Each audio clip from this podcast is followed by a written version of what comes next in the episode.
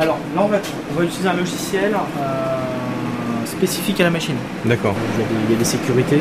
Euh, c'est une machine qui est, qui est assez, Assez volumineuse. assez volumineuse, qui coûte très cher. Il faut bah, prendre soin et on doit travailler. euh, quoi, les personnes qui s'en servent doivent être formées. D'accord, on peut pas démarrer comme ça quand on vient au Fab Lab, au Fab Lab et se servir de la découpeuse laser tout seul comme un grand. Je dirais, comme toutes les machines, euh, il y, a des- il y a des protocoles à respecter en termes de sécurité, il y a des choses affichées. Mhm. Mais même si on n'est pas formé, on ne pourra pas démarrer la machine. euh, il y a- on va voir, il y a tout un tas de, de petits réglages à, D'accord. à faire. Alors, on ouvre le logiciel. D'accord.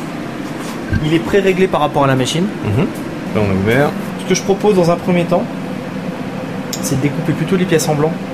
Parce que c'est plus facile de les refaire après Mhm. que, que tout de suite attaquer au bleu. Et si on fait une petite erreur. voilà. Là, Donc on a- positionné la, La découpeuse. la découpeuse, on va utiliser une fonction de palpeur qui va calculer le- la hauteur. Parce que le D'accord. laser fera toujours la même hauteur. Ok. Donc Là, on fait le, le niveau. Mhm. Donc là, il nous l'a positionné sur la planche où, où je veux. D'accord. Ça y est, on a lancé la machine. Donc avec une aspiration qui fait plus de 300 mètres cubes heure. Ouais. On lance la découpe. Et euh, bah, je te propose d'appuyer directement sur le bouton Start. Ok. Et c'est parti. J'appuie sur le bouton start. On y va. Celui-là. Alors là, est-ce qu'il y a des consignes de sécurité Faut pas regarder le laser. Par fixer le laser. À surveiller, mais ne pas le fixer. Parce que si on le fixe, ça peut abîmer Ça la peut réalisation.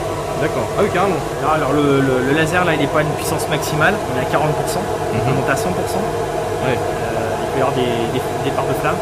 Et toujours être à proximité de la machine Pour pouvoir arrêter si besoin. arrêter.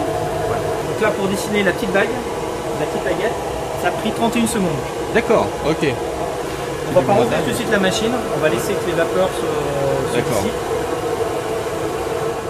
On va l'arrêter et après on peut ouvrir la. Là, à première vue, ça m'a l'air coupé parce qu'on voit que la pièce elle a bougé un petit peu. Ouais, elle est un Donc peu ça- descendue, elle ouais. est descendue. C'est coupé euh, nickel. Hein. Et là, on n'aura pas la radio, mais il y a une petite odeur de brûlé. Ah oui.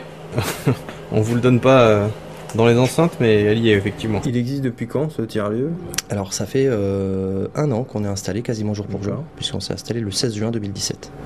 Ouais. Donc là, on est euh, ouais, quasiment euh, au moment où on enregistre, on est quasiment au même moment. Un an après, ouais, un an après. Et euh, en un an, qu'est-ce qui s'est passé Est-ce qu'il y a eu des choses qui ont beaucoup évolué Après, j'ai oui dire que vous êtes là pour l'instant, mais que le but c'est pas de vous garder là aussi et que vous pourriez déménager encore. Là, le, ce- ce pro- le projet pour, pour aujourd'hui, c'est un prototype, une- ce qu'on appelle une preuve de concept. C'est euh, pour, euh, avant de passer à grande échelle et euh, de dépenser plein d'argent, euh, de faire le test à petite échelle euh, pour être sûr que euh, ce qu'on a prévu fonctionne à plus grande échelle. Donc l'idée, c'est pendant deux à trois ans, on va ici tester un certain nombre de choses, euh, ce qui nous autorise un certain droit à l'erreur aussi, ce qui est D'accord. important pour nous parce que on fait une certaine forme d'innovation en termes d'organisation du travail et d'activité. Donc ça, ça semble plus raisonnable et, euh, et important bah, de- d'avoir cette phase de test avant de se lancer dans le grand bain. Euh, ici, on est ce qu'on appelle, le terme est un peu disparu, mais au début, on appelait ça le tiers-lieu éphémère. Mhm.